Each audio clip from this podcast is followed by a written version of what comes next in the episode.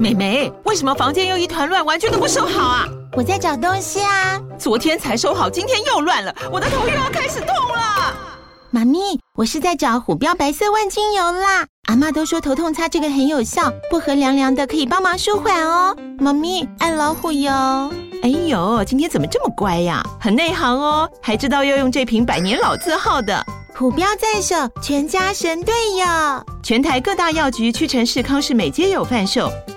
贵属城自治地零一五七零二号，北市卫药广自治地一一三零四零二三四号。使用前请详阅说明书、请及注意事项。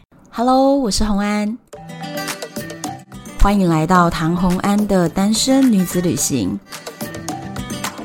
在这里，你会听到关于一个女生旅行会遇到的各种奇遇，一个人旅行的技巧，当然还有异国恋情。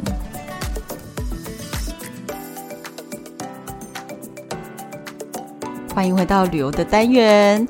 今天旅游的单元讲的好像不是这么旅游，但是这个故事，我觉得我们所有的听众朋友们、铁粉们一定都非常想听，因为这段故事是在讲我跟 Echo 的相遇。所以，我们先欢迎今天来宾 Echo。嗨，大家好，我是前世情人 Echo。所以是我们此生怎么相遇的开场，是不是？真恐怖，恐怖什么啦？此生还要再相遇。我们在当时那个认识的这个事情是很值得一提啊！我觉得也算是一个非常有趣的国外经验，因为是我接了一个北京的案子，嗯哼，然后那个案子里里面你算是一个 project leader，对，整个的案子都是由你在那边安排的，嗯，就是一个快要病死的那种 project leader，所以需要找各路人来帮我支持度过这难关。我先讲我这边。好的，就是呢，我有一位学姐，这位学姐呢，她呃，她她她可以讲她这个题吗？为什么？Why not？因为要帮助大家想象啊。对对对，我怕大家把她想象成一个女强人，或者是很女性化的一个形象，但其实不是，是男性化的女强人，就是一个对很帅气的你们。外形方面，请往那个罗志祥这个方向。他 OK，因为他就喜欢罗志祥。因为感情路上的话也是蛮渣的，就跟罗志祥一模一样。你确定学姐没有听这一集吗？我希望她没有听。你是不想活了你？然后当时就是在大陆的 project 找不到一个人来做设计，他需要一个能够帮他把设计完成的人。那你知道？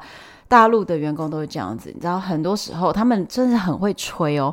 应征的时候把自己讲的神五神六，有多厉害有多厉害，然后来了以后连简单的一些完稿都不会，对，完稿都不会。然后再一次，他们还会讲一句什么：“我是设计总监呢，完稿不是我的工作。”哦，是不是很爱呛这一句？很爱呛这一句，因为他们想要撑出个场面。可是其实他就是连完稿都不会啊。对对，就我们看来是这样子了。这件事情在台湾其实。我自己接触的设计圈里面不太发生这种事情，就是完稿是一个很基础的功力，所以如果你可以做到设计总监，你绝对都会。只是说，当然不会是由你来做，但是你一定会。可是我没想到大陆的都是只有一张嘴，我也是超级惊讶。也不是说都这样，但是你如果要在大陆找一个全能型的人才的话，你要花的费用是非常昂贵的。然后这个学姐呢，就如此精打细算。就在有一次她回来台湾的时候，因为她已经在那边发展了十年以上了，是吧？反正她回来，我们就是她几个常常会见面的朋友。然后就问我说：“你要不要来帮我做这个案子？”然后那个时候她接到了一个呃总公司是在北京，然后是一个国际型的品牌，全球的那非常大的品牌，嗯，就是。没有人听到他的牌子不认识的，不可能，不可能哦！全球都认识的一个牌子。我们接到了他的一个大型的案子，他希望我去担任这个设计的部分，全部就交给我。我当时我是想了老半天，因为我当时啊完全没有去大陆工作经验，我也会有点担心，因为我有听到一些朋友前面去过的朋友就跟我说，我我就我就我就直话直说了，你就直话直说，对，他们就说。大陆人很大小眼，如果他觉得你是个咖，他会对你客气；但是如果他觉得你没什么实力的话，他会直接把你踩在脚下。他没有在跟你什么友善好来好去的，没有这种东西，他会直接就是摆脸色给你看。所以如果我过去，然后要要配合一些人的话，那我就会担心说，如果去那边，他们会不会觉得我好欺负？也有可能。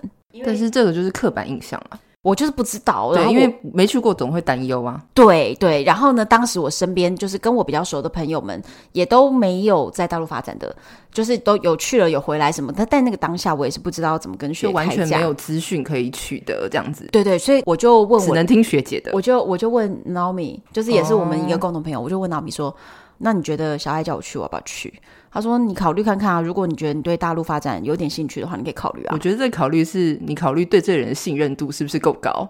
因为你只有这个判断的点，我当时其实就是真的无从考虑起，你知道吗？所以脑米就说：“那不然你就自己想一个很简单，就是说少于多少钱你就不想跑这趟了。”嗯嗯嗯，他讲的是一个很简单的一个逻辑，然后我就很傻很天真，我就说。嗯哦，那我在台湾的价钱大概是多少钱？这样，可是如果要去大陆又那么累的话，然后又要又要在那边 in house 要直接去待一个月嘛，嗯，然后就想说，嗯，如果没有两倍的薪水的话，那我就不要去了，嗯，我反正我就讲了两倍那个数字，这样，然后他应该很高兴，没有，他没有很高兴，你知道他跟我说什么吗？我知道内心有窃喜，想说啊，两倍啊，你知道他跟我说什么吗？哦、他说，嗯，能不能给我一个学姐价？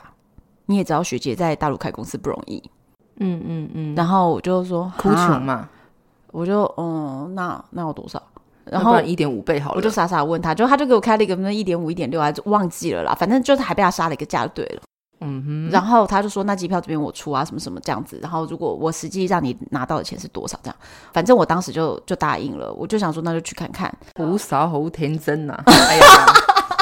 后来我当天去到那边的时候呢，那时候是小爱是我的老板呢，要先跟大家讲。对，然后你是整个 project manager，因为我们是一起去上海去创立这个台湾的这个分公司。其实你你的角色很特别啦，你跟小爱，我我觉得不能只说他是你的老板，我觉得其实你是相当于他的一个合伙 partner 的身份。嗯，但是呢，细节上面就是说不清啊，说不清，说不清，嗯，对，说不清。反正当时我们就挤在。北京的客户的办公室里面工作，就我们整个 team。对，因为那个北京的公司是他们一一大一大栋，对不对？对，一大栋都是他们家的。对，你知道就是在北京的三环可以有一大栋总部的那种大大型公司。那我们是上海的公司，上海的 team 要整个出动，对，到北京给了我们一,一个办公室一个区，对，给了我们一一个小区。然后那时候为什么会找设计？我觉得也要讲一下，就是为什么我这么大的大陆，我们还要请从台湾请一个设计飞过去？那为什么？其实就像刚才 Anne 讲的，就是大陆他们很难找到一个就是会全面性的人才。那如果要找到的话，价格绝对不是什么一点五倍这种事情可以请到。而且没有配合过的话，小爱的个性是他比较趋于保守，他想要知道这个人的能力在哪里，然后他才会用去用他。如果他不知道，又要他贸然的付出这么高的金额，他是不敢的。所以他就刚好找到我这种就是完全搞不清楚市场价格的人，然后搞不清楚市场价格，但他对你的能力又认可，他就觉得付你张机票飞过来，反正大家也是住在一个那个 apartment 里面，对，对我们直接租了一个 Airbnb，然后就很划算，很划算。对对对，而且你知道他最最最划算是什么吗？因为我们是租了一栋两层楼的户型，对，户，然后住在大陆社区，楼中楼那种。对，所以，我们楼下有大餐厅，然后大客厅。所以，我们知道白天我们在总部的那间办公室里面工作，回到 Airbnb 的那一间 apartment 里面，我们在餐厅持续工作。他妈的，我跟你讲，你知道去大陆工作是是一个什么概念吗？就是 twenty four hours。对，你跟他谈一个月的 in house，就是一个月的每日二十四小时。他凌晨三点叫你改稿。你就是要改，而且他凌晨三点叫你改稿哦。他不是说明天早上六点前给我，他不是这样跟你讲的。他是说你现在改，改完传过来，我 online 等你。嗯哼，是这样子的。所以你一改完，他就说这个大一点，这个小一点，这个左一点，这个右一点，这个干嘛？反正就是这样子的。然后同时就是马上丢回去，他又马上叫你改。所以他 online 叫你改稿的时候，是那种可能要丢十几个来回。对，所以这也是我们要请人一个考虑的。重要的点，你能不能承受这种抗压性？台湾人被奴役惯了，对不对？尽心尽力，责任制。所以他找我是因为我我很吃苦耐劳吗？我觉得是对比之下出现的结果，因为他在那边很多年了，他知道他在那边可能找不到。那边好小的人太多了啊，是有。然后再来是很傲娇又会端架子啊，对，对，会端架子。再来就是他可能会有各种情况发生，他可能临时不干了，因为你这样子奴役他、凹他，他要不然就加钱，你交不了钱，我就不干。那不干，东西卡在这边。哎、欸，我不知道还有这些招，你那时候都没教我，你都不，因为你都不教我要跟小爱直接拍桌子说，你这样做不要做，不可能，因为我不可能让你不干，你 这样子害得到我。你就知道，就是根本就是一个卖命的工作。然后我那时候去到那边，我就先到了总部以后，先大迟到，因为他就打不到车还是怎样的。就是我们在那个办公室等你，而且那是一个下班时间，然后整个北京很大塞，塞北京很可怕。你知道北京的那个早高峰与晚高峰，那个是哇，就是从机场到三环的那个总部，我可能就在路上塞了快两小时，真的很可怕。嗯因为那时候案子很赶，设计又找不到，然后我那时候也有点搞不太清楚，说为什么小爱一定要从台湾找一个人，这样就是来不及了呀？到底有什么问题吗？而且小爱一直说我学妹哪一天就来了，我学妹哪一天就来了。对，所以那天我一走进办公室，你就说学妹你来了，学妹，然后就搞到整个厅都叫我学妹。对，因为真的是太紧张了，然后而且整个厅都叫我学妹。后来那个。包包好像也搞不清楚我的年纪，然后那个林志文也搞不清楚我的年纪，对，然后他们每个人都觉得我是学妹，对，但是她只是小爱的学妹而已，对对对，我跟我的年纪可能有比其他某些人都都都是大，大，对，但是他们都一直以为我是学妹，然后最好像是晚上我们在 Airbnb 分房间的时候，然后大家就自觉就是照年龄去选房间，所以因为我是学妹，所以我就是。我就跟就最小的小助理睡在外面的床位，对，因为因为他的那个楼中楼的格局，就是它左右两边各有一个完整的房间是有门的，嗯，然后中间的话就有两张床，然后是好像头对头吧，然后是用那种就是呃布帘布帘。纱的那种窗帘把它做一个区隔，所以有一点是像背包房，有一点像背包房，对，就是我我只要出房间的话，我就可以看到他们在睡觉，我在窗帘的。另外一端睡觉，反正就是啊，反正我们也不睡觉啊，有差吗？反正就很好笑，没有。可是我跟你讲，我觉得睡在那个床位上对我来说也不是最大的问题。我觉得最大的问题是我床位旁边的那一位晚上会打呼，很烦好吗？干扰我睡觉。然后后来林志文发现我年纪比较大的时候，他还说不好意思，那这样子我要跟你换房间吗？我来睡床位。我就说算了，没关系。是的吗？我都没有这种自觉，我觉得自己一个人睡一间都睡惯了。真的。后来我们在工作的时候也发生了几件有趣的事情，我觉得这个真的是就是在大陆工作跟台湾很大的不一样的地方。对，首先我要讲一下，我在去到这个团队里面以后啊，在大概一天的时间，一天半吧，大概三十六小时内，嗯，我弄清楚了全公司每一个人的薪水。我们公司是密薪制，这位小姐，这就是我的厉害呀！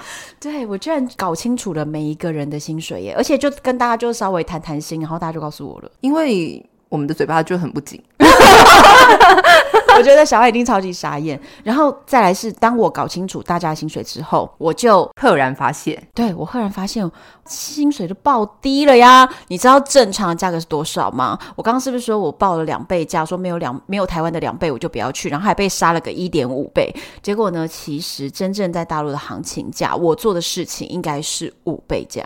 应该是台湾的五倍价，所以其实你对照那个汇率，就是说，比如说我去的金额如果是五万台币，在大陆就应该是值五万人民币，应该是直接这样算，就直接这样子算的。对，应该要直接这样算。你们听起来会觉得很夸张，就是怎么可能会是五倍呢？一模一样的工作量，怎么会是五倍呢？可是。就是五倍，可是那个压力你是没有办法说，压力真的也是也是比较大，但是我认为啦，工作的压力和工作的强度并没有到台湾工作的五倍，但是薪水有五倍。嗯，对对，所以如果你今天是想要在世界的舞台上占有一席之地，或者是去拼搏看看的人，如果你是很有事业心的人，大陆市场是一个擂台啊，因为你的付出不要去设定上限，对，你的付出可能只有两倍，但是你的收入是五倍啊。可是我觉得它有很多。其他层面的问题了，就是就是说，不是关于付出，他还有你要跟这些人的竞争。但是我是觉得，嗯，内地的人他的狼性比较大，你可能没有惹到他或什么的，他就会来弄你，因为他觉得你可能挡住他，你可能挡住未来可能挡住他的。对，所以你的辛苦就是在于你还要跟这些人去做较劲，对不对？嗯，对。然后还好，我在这个 team 里面也是被保护的蛮好的。我们不能没有你。很好，对，重点是我在一天半的时间里面，我就已经笼络大家内心嘛，把薪水都告诉我，你就知道，就是大家都已经把信任交给我了，然后他们就分别建议了我接下来要怎样跟小爱开价。再来是我跟你讲，我一个很惊讶的事情，就是一开始你们去开了会回来以后，就说我们现在要一个什么什么，然后要一个电子邀请函，要一个什么什么东西，然后我就 OK 好弄一下，然后就我在弄的时候，我就突然发现，哎。怎么一下下就弄完了？然后我就问你们说什么时候要？你们就说这个明天开会的时候才要要。我就想啊。我一个一小时弄完的东西，明天才觉得工作太少了，是不是？我觉得工作超少，对。然后接下来的大概三天就进入一种状态，是你们每次交办回来的事情以后，我先跟旁边的几个 你们的员工聊天聊天聊个八小时，聊到口干舌燥没有话讲了，然后我再说那我做一下这个好了，因为一小时做完了嘛，我怎样都可以在明天交啊。那其他的员工他就是已经少了八小时可以工作，但他们能力并没有很强，然后被你拿去讲话八小时，你确定吗？你确定他们？是因为被我耽误吗？还是他们不跟我耽误，他们也会自动的耽误？他们自有方法去耽误？他们自有方法去耽误，没错。但是就是不插我，就是更耽误。没有，那我那我不差我一个，没有。哪有？我跟我跟小鱼聊天有耽误什么吗？我觉得我有帮小鱼建立了一些什么？嗯，向心力。第二天之后，我就发现啊，怎么东西还这么少啊？然后也没有什么事情要做，所以我就再聊四个小时，发现哎，我还是做完了。所以不管怎么样做完，结果到第三天的时候，我就直接跟你说，我发现我薪水爆低了，这是第一个。然后再是为什么我的工作量，我觉得大家怎么那么没效率啊？我说其他人到底你们之前请的设计都是怎样？然后他们就跟我说，其实之前有的设计都会改了老半天，然后改不好。对，然后而且这个东西是需要 stand by 的，就是。因为我们是及时开完会及时改，所以你不知道客户今天改了什么。他今天也许改了一点点，可是他也有可能是大改、爆改，所以你的工作量是浮动的。所以可能是你比较 lucky，是 lucky 吗？我觉得是我有效率，好不好？而且是我工作，我工作本来就很快啊，就是真的要认真做事情，快速的就做完了。那然后他们就跟我说，之前的设计可能就是会拖很久，或者是你要它合成一个东西，一个八小时合不出来。之类的，然后我们就是很痛苦，所以我就是才要跨海求援啊。对，所以我就不理解为什么他们可以就是工作效率那么低落，或者是说技术这么差。如果说是一个合成都做不到的话，那可能是你连大一的那个 Photoshop 课程你都过不了关，应该要被应该要被刷掉啊，应该要重修啊。我就觉得很奇怪，那我就很轻松嘛。所以后来我就直接跟你说我的两个问题点的时候，你就直接说，既然你觉得时间又太多，然后呢来了一趟，居然台价又开太低，不如手边的案子都发给我，我们就赚个。外快吧，因为我除了那个案子之外，其实我手上有非常多其他的案子。对，所以我就在那一个 in house 的一个月里面，突然就又接了大概四五个不同的大陆的案子。对啊，比如说康师傅什么的，就发给他。对，各种 各种发案，然后各种配合，然后到最后我就把一天至少塞满八小时的工作量，然后其实是好几个案子同时在手上进行，自动的把一个月来 in house 的费用直接往上无限加，而且这中间呢，Echo 就是我的。报价顾问军师对，因为我就说这个案子如果要我做的话，可是那我要怎么跟小爱开啊？然后他就说这个价钱呢、啊，一般应该是怎么样？我觉得小爱的接受度可能是在哪个数字？然后但是呢，你往高开一点点，你从这边开，我觉得有机会。哎、然后他就，就是报价技巧，让他杀没关系，对，就是要这个价。可是你看我的厉害之处就是我我在一开始一个关键员工，我眼明手快的就笼络了 Echo 嘛，我是不是我是不是眼睛雪亮？我就是是不是知道要找谁？对了，没错，但是他他没有完全取得我的心。谁？你啊？我为什么没有完全全能性？因为他一直跟别人聊天，然后就是影响到别人工作，影 影响影响到我。没有，有，有一天半夜的时候，好，你讲。半夜的时候，我在那边，然后想说有一个图要修改，但是他跟我的员工整个都聊得很起劲，就很像他在演讲一样。他在那我们客厅的中间开了那个 发布会，然后所有的员工都这样子，眼睛用放闪的那种光芒在看，看着我，看着他在发表他的那个旅行经验。对，但是我跟你说，你知道我我在外面一场演讲也是要两万块。对，没错，所以我在那边免费的给你们的员工一个演讲，两万块演讲。对，我也是有在听，可是我有在听，我还是可以工作，但是他们没有办法一心二用，我就觉得很有点痛苦。然后后来我就想说，有一个稿子，我就叫他改嘛。然后那时候是可能是明天，反正你就说没有，你就说那个东西分别修图完毕以后要拼在一起给，因为我还要做到 PPT。对，然后就叫拼在一起开会，然后我就一边聊天一边就弄弄弄，然后弄完以后我就忘记说，哎，最后要拼成一张，然后我就比如说五张图，我就五张一起啪就丢过。去我说我丢给你了，然后丢给他以后，他就收了。收了以后，我在那个 moment，其实我有想到说，哎，好像是要拼成一张哦。可是，但是他又没有办法抑制他就是想要演讲的渴望。不是不是，我跟你讲，我跟你讲，当时真心发是怎样？我就看到那五张图嘛，然后我就认真的看了一下，以后我就想说，哎，应该要合成一张。可是我已经丢过去了，然后我就转头偷瞄了你一下，然后我就发现你好像就嗯。愣了一下，说怎么会是五张？嗯、接下来你就默默的 PowerPoint 把它拼起来。所以我直接 PowerPoint 能力是很强的，我直接可以拼起来，没问题。反正他就，但是他要多花了我几分钟。对，然后他就拼起来，他只要花三十秒。没有，我原本其实我那时候原本看着你，我是心里在想说，你要是转过头来说要拼成一张，我就说哦好，那我重拼。可是你就没有说这句话，你就这样嗯。然后你就自己做了，我多么善解人意啊！你在那发表的时候，我还说：“ 哎、欸，你给我，你再给我拼一下，然后再发过来。”不是，那就是因为你没要求嘛。如果你直接要求说这个要拼起来，你只要讲一句话，你知道吗？五个字，我可能就把它拼好再给你了。可是你就就是算了。我觉得我跟你讲这件事情，就是看谁脸皮比较厚，就是你嘛，就是你啊，我赢了。对，因为那时候我们还不算到。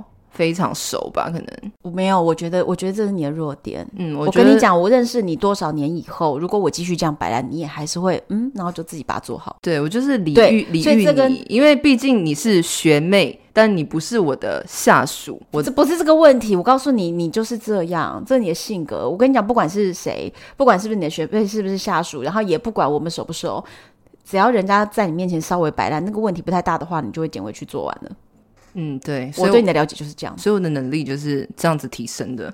对，可是小爱就是说，就是因为这样子，你才会那么累。我不觉得，我觉得是要把我搞得很累。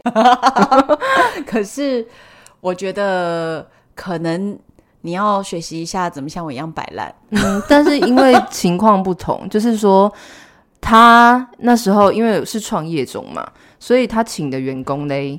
就不会是那种非常厉害，他可以做很多事的员工，他基本上是单细胞生物，就是很多很多功能。我觉得那是小爱，不是因为是创业中的原因，我觉得是小爱本身他就是，或者是说他他也喜欢那种就是听话的听话的人，他喜欢听话照顾的人，他不喜欢有主见的人。那他底下你自己说他底下有主见可以独当一面的员工，是不是就只有你？所以这就是我痛苦的地方，我的所有东西都要从我手上。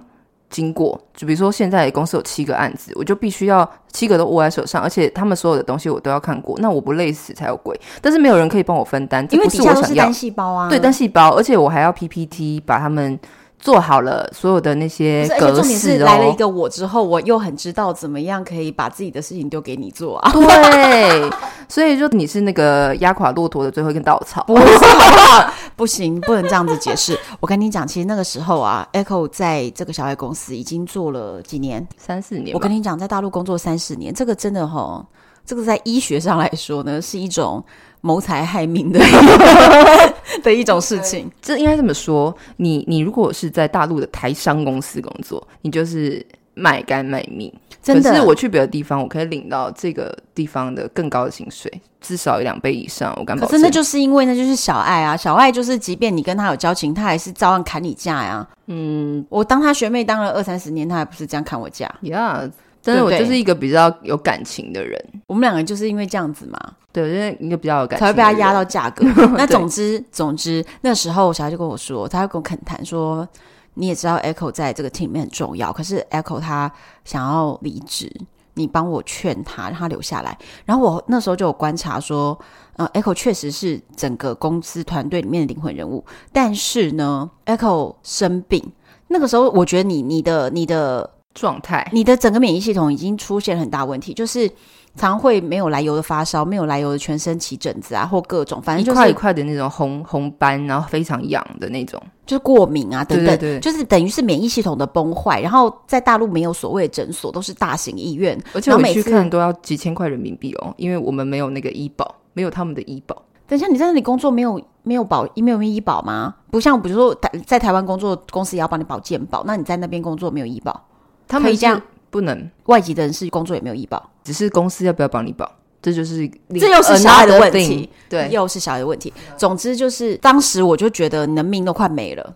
我也是觉得命都快没了，所以我对，而且就发着烧还要来开会耶，发着烧还来上班呢。我就想说，为什么不去睡觉啊？我那个时候就想一想啊，虽然小爱那一场我已经是算是有放下了很多东西了，对，因为其实还找另外一个人来支援。对，那但是我心里想的是说，小爱虽然给了我一个留下 echo 的这个很重要的一个指令，指令但是呢，我这个人是有思想的，我是有底线的，我才不会帮小爱小爱杀人呢。小小爱根本就找错人了，他应该要找一个单细胞生物去帮他执行这个死亡任务，执行杀手任务。可是他单细胞生物怎么说服得了我嘞？对，那问题是，但他找到我，我是有自由意识的呀。然后我就发现说，宁愿让你回来台湾养身体，不能在大陆把你给弄死了啊，这根本就是一个杀。杀手的工作好不好？幸好我对他之前有恩在先，我要跟他把那个报价给他。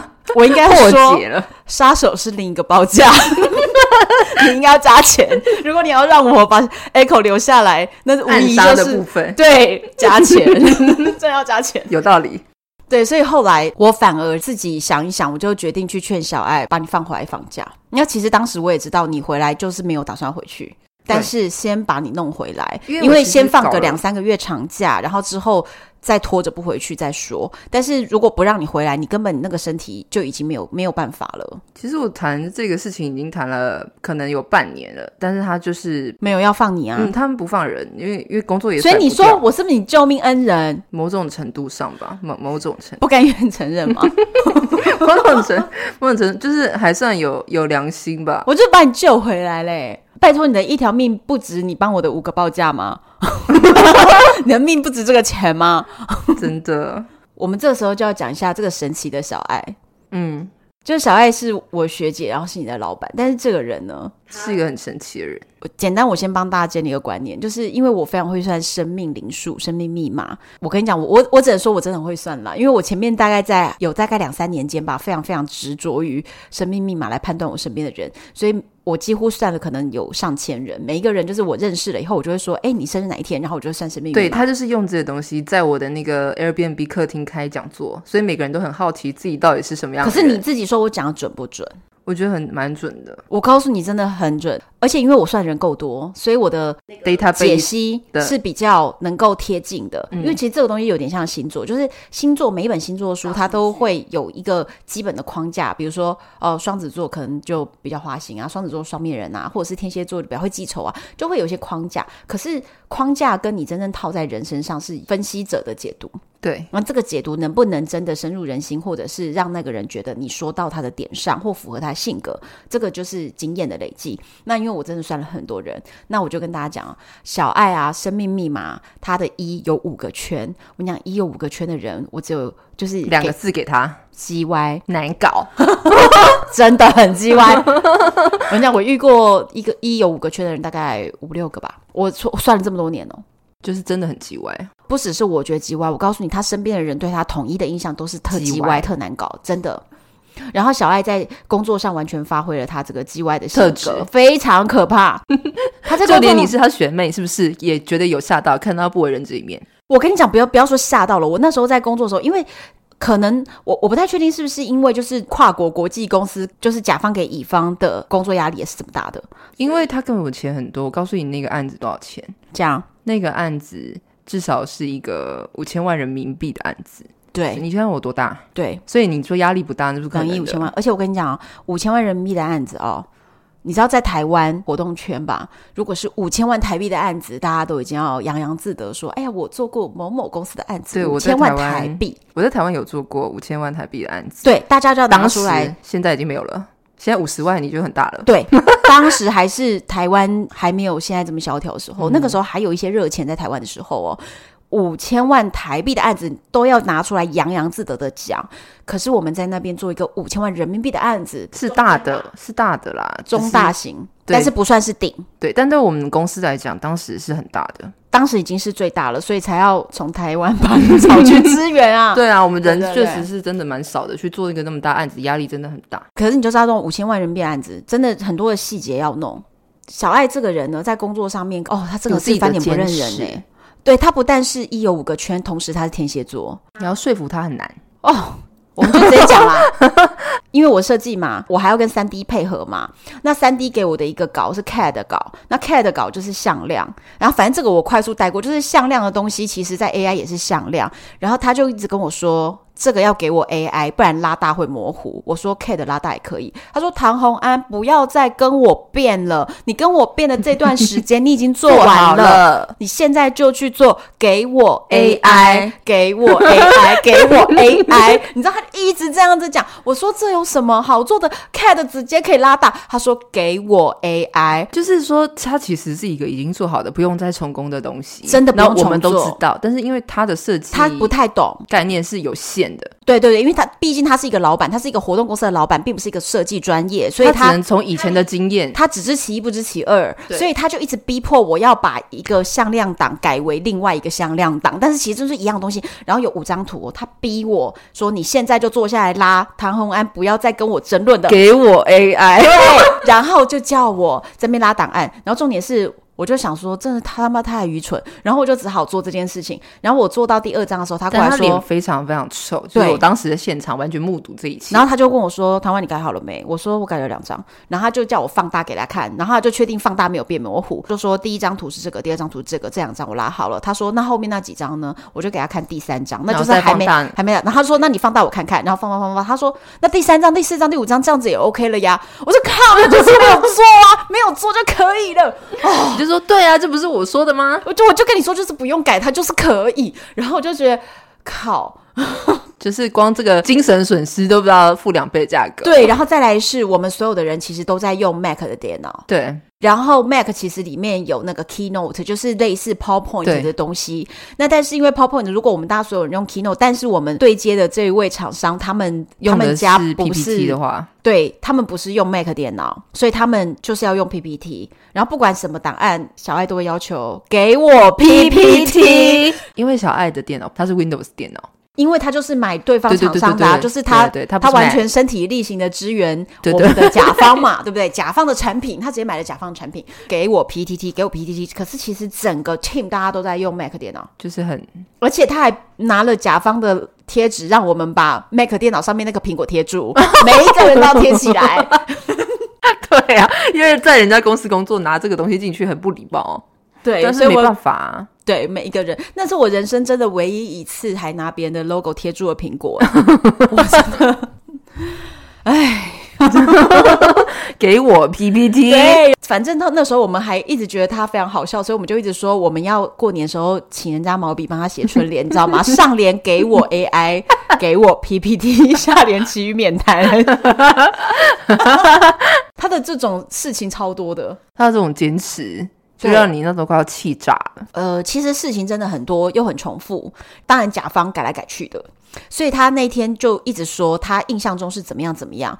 那我们就说不是，然后我们现场所有人都说我们的印象不是这样，而且你知道大陆他们喜欢用微信的语音说话来沟通事情，对。可是这很麻烦的事情是，当你之后说那个谁说的是怎么样，你记得什么，我记得什么，可能都不太一样的时候，我们要回去找。那问题是每一段都是语音，你就没有办法用像我们 Line 的话，我们是收文字，我们就收到了，说哎，你看他当时，我们还可以截图截出来说他当时是白纸黑字是这样子，可是。如果你都用语音的话，是很困难的，收不到。对，收不到。所以他那个时候就一直坚持，然后就，然后我们怎样都收不到那一句话，然后所以这件事情就是我们所有的 team member 里面，大家都说是这样的一个方案，但是他坚持，小爱坚持不是，然后接着他就开始骂我们大家，我们的记忆出现拿这么多钱，然后又不是大陆的这些拿很少薪水的，因为其实大陆的这种低基层员工薪水真的很低哦，只有刚毕业，但他们升的很快啊。升的很快，可是问题是那个时候 team 里面有好几个刚毕业。对对对，就是就是真的是菜鸟。那我现在就直接问你，他们当时的薪水有人民币？因为我确定他们当时的薪水连人民币五千块都没有。有没有啊？包包跟小鱼当时跟我说没有。我跟你讲，呃，没有是因为他没有加上保险那些，他是说他实拿到，但是实实拿不行，就讲实拿。我们实拿那就可能没有，可能四千多，就四千。但是他加上了他的保险那些，可能他拿到的其实是。八千多，因为那个部分很高很高，可那不能算啊，那个就是保险嘛。没有，那个保险是他存在他的卡里面，他可以领出来的，就是他可以使用，他去看病就用那些钱在那里面，医疗费。嗯，对。那可是没有办法，那反正就是如果我没生病，我就是用不到啊。那之后就是你还可以从里面提钱出来用。其实可是那就不是生活费嘛？对，不是生活费，所以他们就会觉得他们自己薪水没有到五千人民币。然后他们那时候就有跟我讲说，他们的薪水不到五千，我就想说，哈，不到五千，那几乎就是台湾那种二二 k，嗯，那种感觉，嗯，就真的蛮少的。可是那是一年谈一次啊，对他们薪水真的升的非常非常的快，不像台湾就是可能万年都不加薪，万年加几百的。对，然后但是那个时候。小爱当天晚上在开骂的时候，他就讲了，就骂我们几个，骂骂你，骂我啊，临时问啊，的骂我们这个就是薪水台比较高的这几位，然后就说说我们耳朵坏掉，说你们又不是跟小鱼包包一样拿那个基础薪水的人，然后说居然还搞不清楚事情等等，然后他讲这句话的时候，我就非常的愤怒，因为我很讨厌你，真的是人身攻击。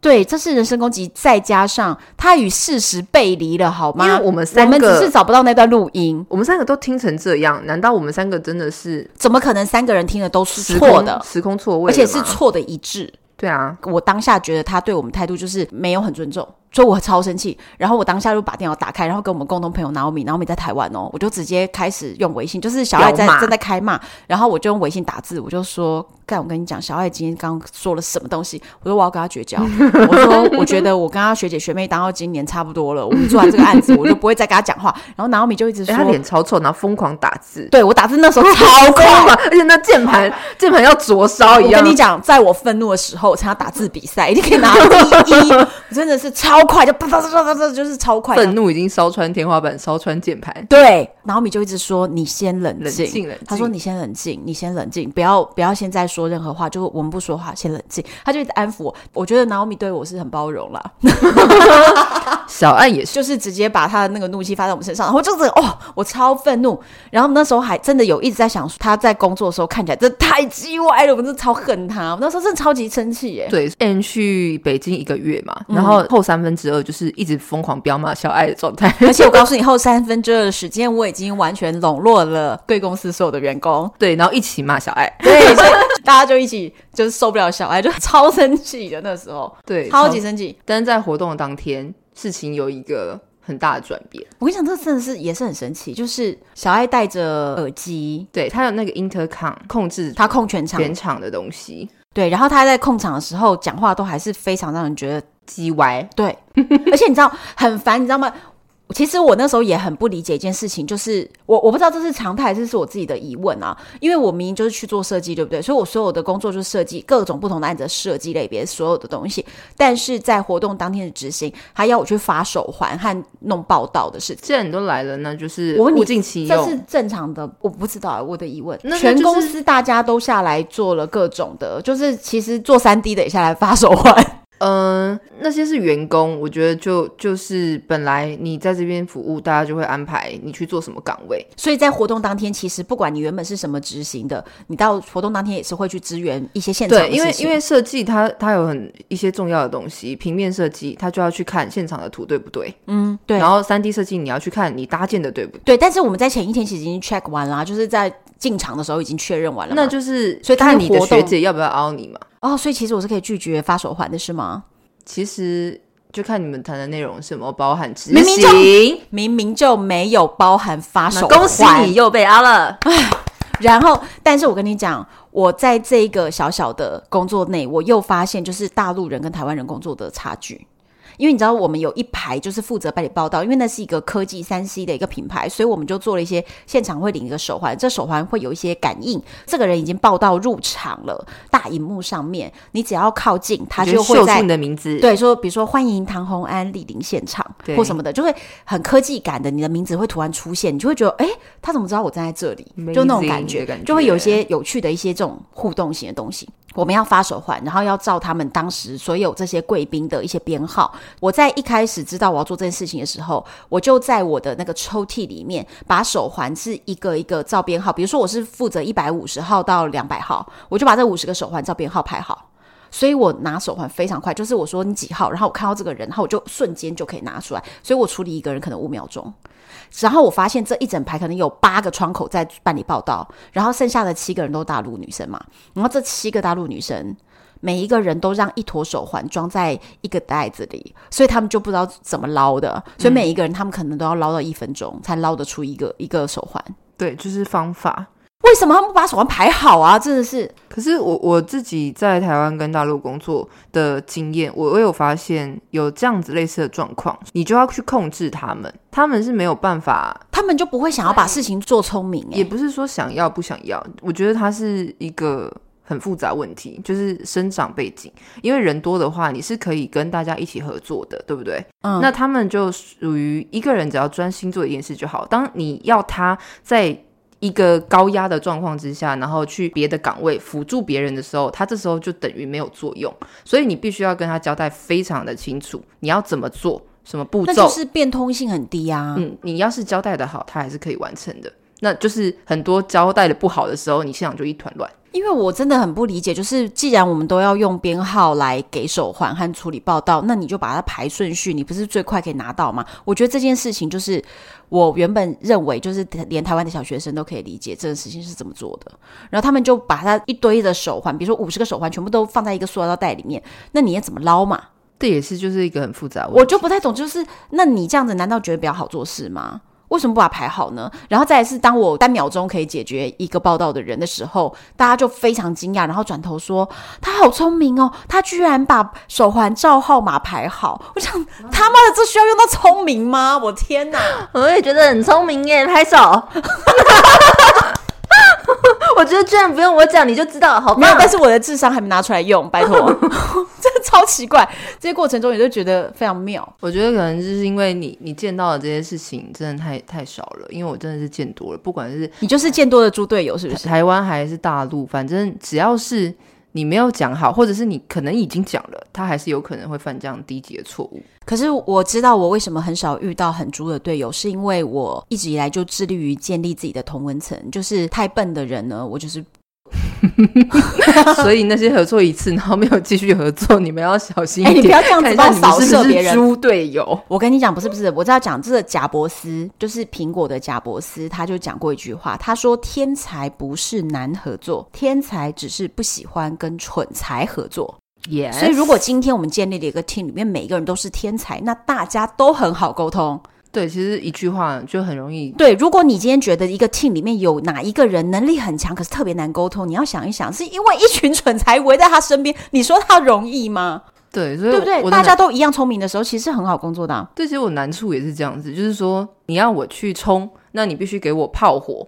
但是你给我的是一些，比如说被雨淋湿的炮火的话，我是发不了这个炮。就是你就没有弹药啊，你的弹药都被雨淋过了，都进水了，都是脑子都进水了。对，脑子进水的弹药，我当时就深刻有这个感受。那我们就来聊一下我们团队中的神队友与猪队友。好啊，我的脑 脑中立刻浮现一男一女，一男一女哦。有一个男的啊，我觉得他非常可爱啦，叫小鱼，他是神队友与猪队友结合。对，神猪队友，什 么神猪队友？我跟你讲，他长得外形，他他长蛮高的，一百八十几公分，一百八十几，他体格也很不错，单眼皮，反正他对。然后他妹妹是在那个韩国当练习生的哦，嗯，所以你就知道他绝对就是那种如果把舞练好，也可以去韩国出道的那种外形。我觉得是略有颜值，有有有，而且又长得高。然后再是他其实是个暖男，但他吊儿郎当，吊儿郎当的暖男，你知道这这最可爱啊。就是说你，你 你如果要跟他谈恋爱的话，你可能觉得很可爱；可是 你如果跟他工作，你就觉得很可恶。跟他谈恋爱可不可爱？我不知道。嗯、应该是说他会让人有一种很不安全的感觉。就是我把事情交给你了，你吊儿郎当，我就会觉得说这件事到底能不能办成？可是我跟你讲，最后能不能办成就一半一半。身为同事呢，我的感觉啊，我对他是很加分的。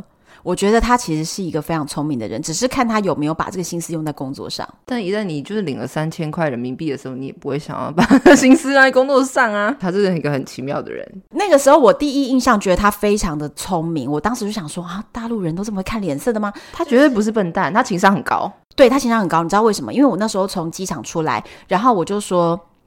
我现在从机场出来了，我要怎么到总部？然后他就瞬间在我们的微信群里面秒回北京三环什么什么路几号，马上给搭计程车大约多少钱？马上给。然后接着几乎是同一时刻，可能慢了一秒钟，小爱就老板直接说：“现在是晚高峰，你不要坐计程车，塞多久都塞不到，你去坐地铁。”这一句话一出来的一秒钟，刚刚的地址唰收掉。叫我搭计程车的那句话就收掉了，非常快。我觉得他眼明手快，很知道老板意思，就叫我去搭地铁，他不应该报计程车资讯。没错，对，我觉得他很聪明啊。反应非常快，然后再是等到我到了总部的那个楼梯口的时候，我就说我到这边了，谁来接我？其实他他说他叫小鱼，对不对？我一直以为一个这么眼明手快，然后感觉又很温和，在跟我回答，总是有回应的一个人，我是以为他是女的，对，我以为他女生哎，居然就是一个小帅哥出来，我就想说啊，心花怒放。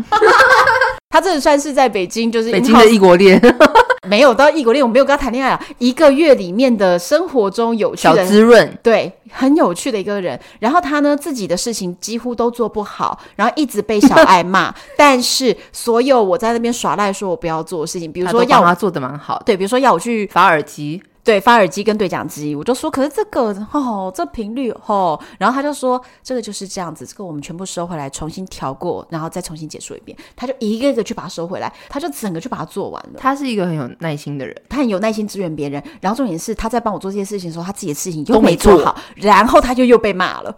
但是他被骂，他也不会有什么情绪。我觉得他情商真的很高了，他情商真的很高。他有很多的 moment，我都觉得小爱。就是简直口水的很难听，口水都喷到他脸上了。我觉得要是我的话，我当场会翻脸，我可能会站起来走人。对，就是我亲眼看到他被小爱这样子，就是 saving 真的是很夸张的。嗯、可是他居然都就是低着头没说话，然后小爱一走以后，他也可以给我们一个微笑，而且他完全没有脸色在他的脸上，他就是敬佩他释怀，他完全释怀。其实我觉得他有放心里，只是他就是真的很能压得住脾气。我觉得这一点我非常的佩服，因为我就是一个情绪比较会在脸上的人。但我我现在这个年纪有稍微掩饰了一下。你看到的我的所有的脸色都是经过掩饰的。我觉得我我可能不会说出来，可是我的脸绝对是很臭。但是他的脸是完全你看不出他有情绪，我觉得真的很厉害，还笑得出来。被骂完了以后，小爱一走，转头对我们大家就是笑一下。哎，这也是为什么小爱要用他用到今天呢？对，确实他工作也是做不好，但是他就是有他优秀的点。不一定你工作要做得很好，可是你就是有这些闪光点，让老板一直持续用。嗯。可是我老实说，我真的也是蛮喜欢小鱼的啊。对啊，就是这个员工，我觉得只是看你怎么用他。对，可能看你怎么跟他讲。可能你要先让他服你吧。而且我觉得你要让他觉得他在帮你。对，因为老实说，他自己为了自己的那三千块薪水呢，他是没有动力的，他不想做。对，对，因为他家很有钱。对。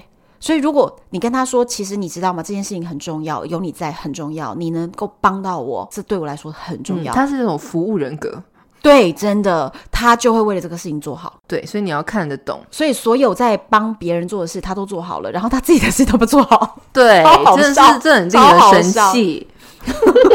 对我来说，他就是真的是一个很不错的，而且连我说我在北京要不要办一张电话卡，他说我有个小号，我把电话卡给你。对，他连 SIM 卡都交给我，哎，他他其实帮了我非常多忙。然后我还跟他说，我想要淘宝买什么什么什么，他就买了。然后买了以后，我说那我我打钱给你，他就说不用啦，你是要买给你爸的呀，就当做我孝敬伯父吧。哎，他就付钱了，买单呢，真的是很妙的一个人，就是很可爱啊。我就蛮喜欢他的啊，可他后来的慌慌张事情，我们好像是不能讲，好像是不能讲，太荒唐。那个真的很荒唐，那个以后我们再用别集把它包装成别的事件的时候，再把它讲出来。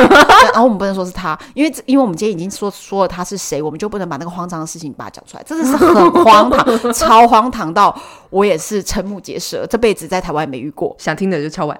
哎、欸，对，加一加一。对，但但是我们之后会不着痕迹的用别的方式去，然后不会说那是小鱼，但是我们会不着痕迹把它说出来。然后再来另外一个，有个杂报猪队友，有个猪真的是他不是神队友跟猪队友结合，这真的猪，他是你的迷妹耶，他迷死你了，他爱你，对，他爱我，被一个猪队友爱上的感觉怎么样？也是蛮差的。不是我跟你讲，他真的是，他就是一个一直在听我们所有人讲话，然后他也是默默的人。对，可是他听所有人讲话，默默在旁边，其实是为了看风向。这个人叫做包包，他非常大小眼，他非常……我跟你讲，他的大小眼，他对我非常尊敬。他是上海人，当时刚毕业到这个公司，薪水也不是很高。但能力也并不是很好，能力不叫并不是很好，就是很差，真的会出包的那种包包，它就是出包的包，出包的包。他对我非常的尊敬，我觉得因为你是学妹呀、啊，因为我是对我是老板的学妹，然后再来是他又发现我在一天之内又跟所有的人打成一片，然后我又跟你看三 D 当时三 D 的那个人卢卡。那么重要，嗯，然后我跟卢卡也是马上建立好非常好关系，然后你那么重要，我又跟你建立好非常好关系，我在非常短时间就做到这些事情，所以他就眼明手快的知道我是一个不能得罪，Superstar。但是我亲眼看到是我们当时要请一个攻读生，一个男生，对。他可以前一句话对我还堆满的笑脸，就是那种笑容可掬，对，然后跟我讲话。下一句话转头马上对那个男的工读生说：“你不要怎样讲好不好？”就是一脸嫌弃，对。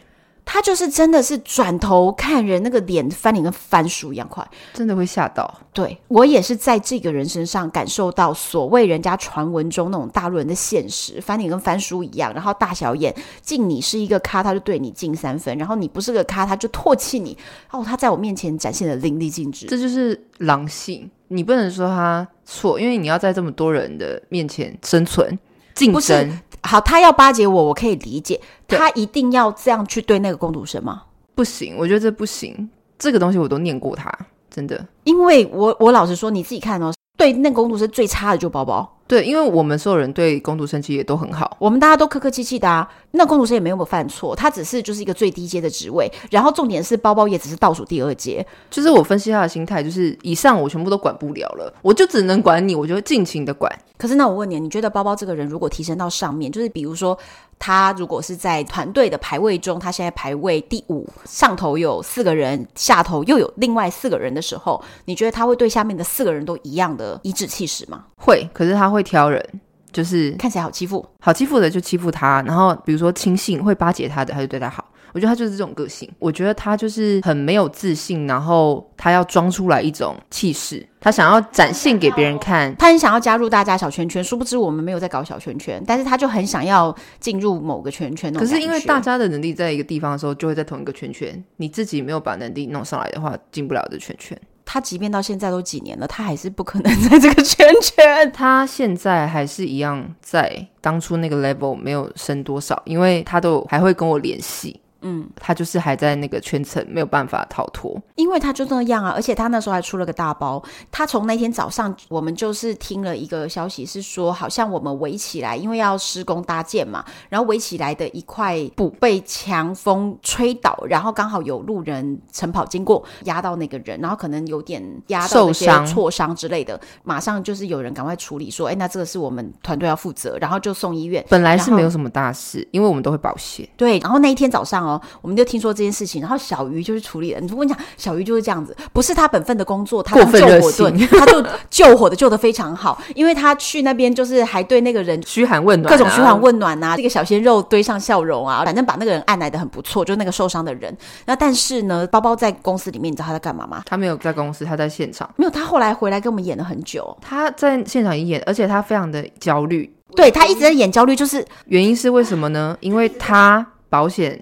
那一份资料在他手上，他并没有送出去，所以我们其实并没有保险。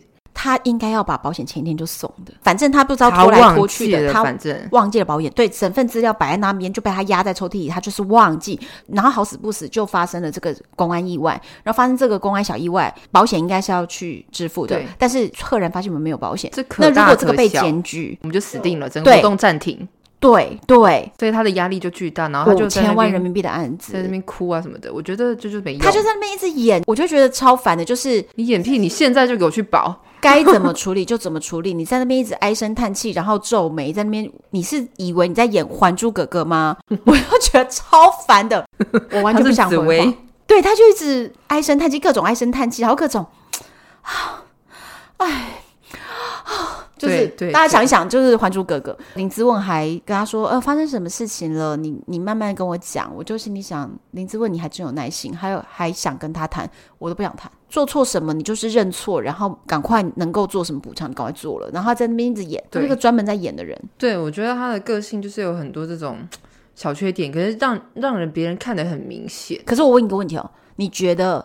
大陆真的很多人是这样子的吗？还是他是一个猪队友的特例？他真的是我看过蛮猪的，因为我们合作的有很多国际的广告公司，嗯，就是一些 Four A 公司，嗯，他们是我们的客户嘛，因为我们算是活动广告公司，嗯，合作下来，我是觉得真的有厉害的人还是很厉害啊。对，我相信跟我们合作的人，我觉得。沟通上面，然后还有大家的理解都没有太大的问题。关于这一些下面执行的人呢，通常就是看他们自己的 level 到哪里啊。那我只能说，就是小爱请了这个 level，还有看公司你请的人是什么人格特质的嘛。那如果你要请这样子的人格特质的人，那就是在扯你后腿啊，就是就是扯你后腿。那而且他他很妙哦，他很会巴结别人。嗯，就像你说的，他很会看风向，去巴结人。比如说我生日啊，或什么干嘛的，他就是会对我特别特别特别的好。可是我自己是不吃这一套的，因为我只是觉得，你只要把你的工作做好，其实就是对我好了。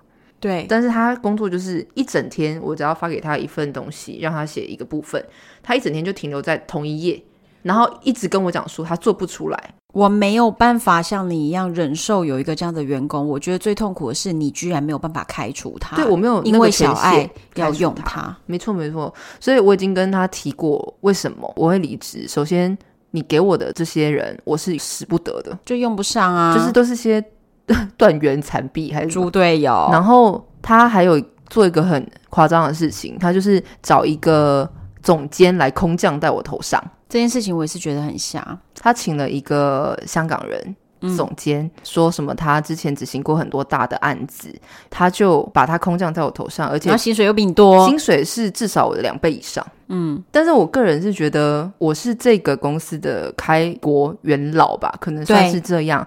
你怎么样应该把我升上去？你给我一个跟我差不多 level 的人在我的下面放着，给我炮弹，我不觉得我没有办法承受这个职位，我也不觉得我的能力如果学习到不了。可是他完全是不给机会的哦，他就是觉得他觉得我的能力就是这样，这会让一起开创的这种原始的这种员工非常的刺心，因为心寒心寒。你不让这些人一起随着公司成长而往上升，反而是在外面找人来空降的话，这真的是会让你很失望。对，很失望。而且重点是，我觉得其实你你承担的很多工作，就是在独当一面做那个工作，但是他却没有给你一个相应的职位跟相应的薪水，就是他不愿意。我觉得他就是比较固执的人。可是我跟你讲，我觉得可能小爱在。这件事情上是他的一个盲点，因为你知道，即便到这几年，我只要看一看，就是这个国际品牌差不多又到他们年度发布会的时间，然后我告诉你，差不多我就会在早上六点接到小爱电话说：“学妹，你在睡觉吗？不好意思，这么早打给你。”我就说：“怎么了？”他就说：“我有一个稿子，我现在已经传到你的信箱，你可不可以收一下？”我们的设计总监一直说他改不出来，他给我改了三天改不出来，你可以帮我改一下吗？我当下好，六点打给我了，那我就起来改。重点是我打开那个档案，你想改怎样？然后跟我讲完以后，我十五分钟改完给他。我说这样可以吗？他说嗯，你怎么做的？我就说说，我说我可以问一个问题：你的设计总监怎么回答你？他三天做不出来，他怎么回答你？他是不是说我是设计总监不做完稿？他说哎、欸，对，他就这么讲。我就想哦，拜托，他认识你的时候你在什么位置？他就觉得你永远都那位置了。对，他就觉得我就是永远他的国中学妹啊。对啊，他认识我的时候，你知道我几岁吗？他认识我的时候，我才十二岁耶。他觉得你永远十二岁，对，我就是那个十二岁学妹。而且重点，我觉得他看人其实是有很大的问题的。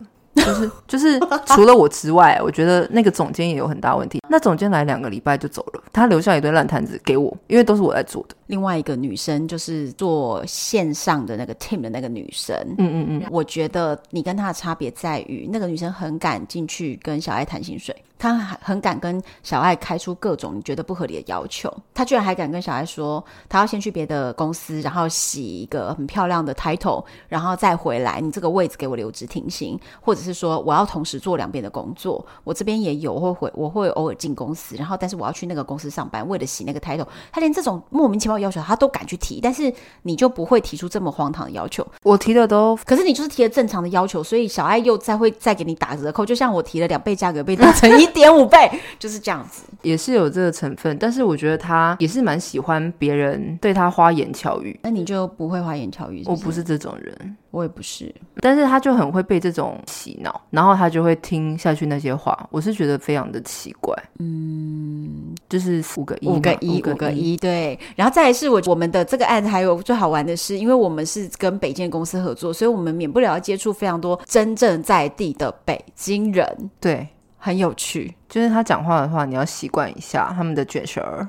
哦，我跟你讲，但就主要主要主要你听不懂，真的那种胡同里长大的人的那个儿化音是非常非常难理解的。他拿对讲机在活动当中跟我们在那边扯了一大堆，然后我们听不懂。我们所有人都哈，你知道他说什么？对讲机已经很糊。你找一下他的那个微信语音，就是我们给大家听听他的客户的微信语音，对，很有趣。他的那个腔调很重，大家听不听得懂？来播放一下。哎呀，恭喜你啊！我祝你明年，哎，对，我祝你拿下我的项目，然后你就可以顺顺利利了。这个是前边的黎明前的黑暗。哎，你们觉得他腔调真的超重？黎明前的黑暗呢？他，你知道他才几岁？三十几。对，你不要以为他是六十岁大妈好吗？是三十几岁，口音就是这样子。对，卷舌音超重。他有时候讲话那个。哦，真的是听不懂哎！所以大家在开会啊，然后我们每一天又是几百条微信讯息的时候，你知道那个资讯量是真的是爆多。我们在大陆就是考听力，考听力跟就是 中文中翻中，对对对，考听力。我问你哦，微信现在有个功能是可以把语音转成文字，他们转的很准，不管任何省份的腔调，嗯，对，而且还有还有逗号都会直接转出来，逗号句号全部都转出来，这是超越 Apple 的哦，超越 iPhone 的哦。对，我只能说这就是大陆的黑科技，太厉害了，真的太厉害。太厉害，拍手。对了，我觉得有段这段经历还是还是挺对，挺有趣的。对，然后最后在活动结束的当天呢、啊，就是原本我都还觉得，就是小爱讲话在对讲机里面吩咐任何事情，你都觉得对他充满一种怒气。结果就在活动说好，我们活动到此结束，谢谢大家。然后包括现场就拍手散场。这个时候他就把耳机拿下来，对不对？然后我们甲方的主管就教我们舞台前大合照。然后大家跑过去的时候，我突然发现小爱又变成了笑得很灿烂、很开心的。对，我国中的那个学姐小孩，然后我就觉得好惊讶哦，他是怎样内在人格做转换的吗？刚刚的人格不是这一个 人格分裂，真的，我当下就说小爱，你知道吗？在五分钟之前，我还超想敲你一拳的，然后现在你怎么看起来那么可爱？然后重点是，我就直接这样讲哦，就是还带着怒气讲哦，他还说啊，活动办完啦，哈哈哈，就他还就是真的一派天真。我觉得他就是因为你要对他生气吼，你又你又气不起来。真的生气，你又很想杀了他。摆脱掉那个压力之后，他回到他原本的样子。其实他是一个很可爱的朋友，就是朋友，当朋友很可爱学姐，对，绝对不能跟他合作，不能为他所用的时候，都一切都很好。对，我跟你讲，我现在跟他会有工作上的联系，就是当他的设计总监做不了的图，都要我帮他做。对，他请的空降的总监做不了事情，也都要我来收烂摊。搞不懂啊，搞不懂啊。对，所以这就是我们之前在北京的案子。上海逃走的一个，对，我们今天算是把所有荒唐秘辛全部讲出来。我们希望这个我们今天讲到的小鱼包包，还有文文，还有小爱都不要听节目，因为我们超坦白这样讲出来，对，而且很慌。我觉得也蛮蛮奇妙的缘分，就是。我搬回来台湾，就真的回来台湾休息，嗯，我就开了一家早午餐店。结果我就赫然发现，这家早午餐店距离我家走路就是十 十分钟，直线不要十分钟，其实大概一百公尺，只要绕一个公园，我就可以去到你的店。对，所以这是缘分？为什么我真的是前世情人？大陆回来以后，后来我们的关系就是变得非常的密切，就是这个原因。只是不能告诉小爱，对，小爱好像不知道。对，还有还有一个重点就是生命灵数，真的是一个很重要的判断，真的。所以大家有没有对生命灵数有什么兴趣吗？想不想让唐安帮你们算一下生命灵数？好啦，留言分享啦，敲碗啦，来唐红安的粉丝专业，或者是单身女子旅行的脸书社团，或者是我的 IG，怎样抽，抽这一集？这一集你这个发文留言分享，嗯，就得到一个抽奖机会，好不好？我们抽出一名，帮你直接算。生命密码哦，对，直接帮你算生命密码可以线上直接算，看你觉得准不准？Call out，真的很准。我只是没在靠这个敛财而已。想不想要？记得哦，转发这个贴文，转发这一集的贴文，然后下面留言，然后告诉我们你有多想要来，要展现你的狼性，要争取这个机会，让我们看到你。只有一位的名额。好，希望你喜欢今天这一集，就是把我们之前在海外工作的秘辛分享给大家。敬请期待下一集，我是红安，我是 Echo，拜拜。拜拜。